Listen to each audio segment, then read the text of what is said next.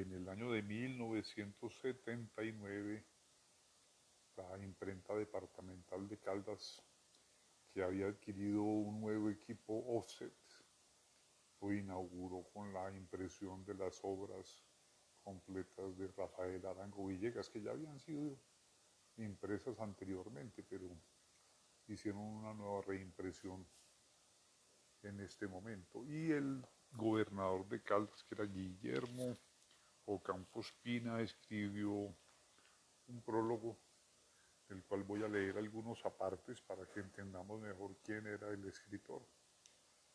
Hay quienes dicen de Arango Villegas que su natural manera de ser, su humor vivo y coleante fue superior a su pluma. Compañeros de existencia del escritor han conservado verbalmente un rico anecdotario de apuntes, chispazos y ocurrencias de hondo contenido humano que lo confirman su sitial de primer orden en el escaso panorama humorístico nacional y que él seguramente desconocería olímpicamente. Nació en Manizales el 26 de diciembre de 1891. Cursó sus primeros estudios en la escuela del maestro Jesús Guingue y luego en el seminario conciliar. Muy joven tuvo que interrumpir sus estudios con motivo del fallecimiento de su padre, lo que lo obligó a hacerse cargo del sostenimiento de su madre y hermanos menores. Ejerció varias actividades, entre otras el comercio. Enamorado de Francia y de su literatura e historia, tuvo la suerte de viajar varias veces a Europa, enviado por la firma comercial con la cual colaboraba y que importaba ropa para damas y artículos de lujo.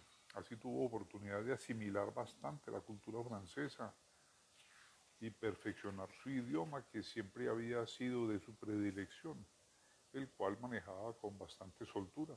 No era raro oírlo recitar en francés trozos enteros de poemas de los más importantes poetas. Lector incansable, poseía una buena biblioteca en la cual permanecía mucha parte del tiempo que sus ocupaciones le dejaban, y donde también escribía sus novelas y crónicas. Estas últimas fueron publicadas en punto y coma y la patria en Manizales, el relator de Cali y la razón de Bogotá, y recopiladas en varios libros, Sal de Inglaterra, Agua a Todos, Bobadas Mías y Astillas del Corazón. Su única novela publicada fue la tan famosa Asistencia y Camas, ya que la segunda, cuyo original estaba listo para ir a la imprenta, y que llevaba el nombre de la familia Castañeda fue destruida por el autor a solicitud de una familia de Bogotá que se sentía identificada por llevar el mismo apellido, y por lo tanto ridiculizada. Y se quedó inédita. Aquí sale a relucir una virtud de Rafael Arango Villegas, su respeto y amor al prójimo, su desprendimiento y su desinterés llegar a destruir una novela por no molestar a alguien.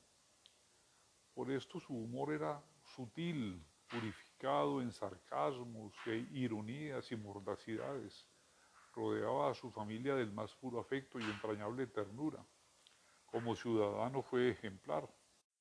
Nunca ninguna empresa cívica recibió de parte de Rafael una negativa. Estaba siempre listo a servirle a su ciudad. Cordial y bondadoso con los pobres y los humildes, sus interlocutores predilectos eran los trabajadores del campo, los vendedores callejeros, la mujercita de la plaza de mercado, los pasajeros de los buses, los niños, con ellos dialogaba y al mismo tiempo aprendía sus expresiones y modismos que luego vertía magistralmente en sus escritos. Este es el Rafael Arango Villegas humano del que muy poco se ha ocupado la crítica y que es tan importante para, como el Rafael escritor.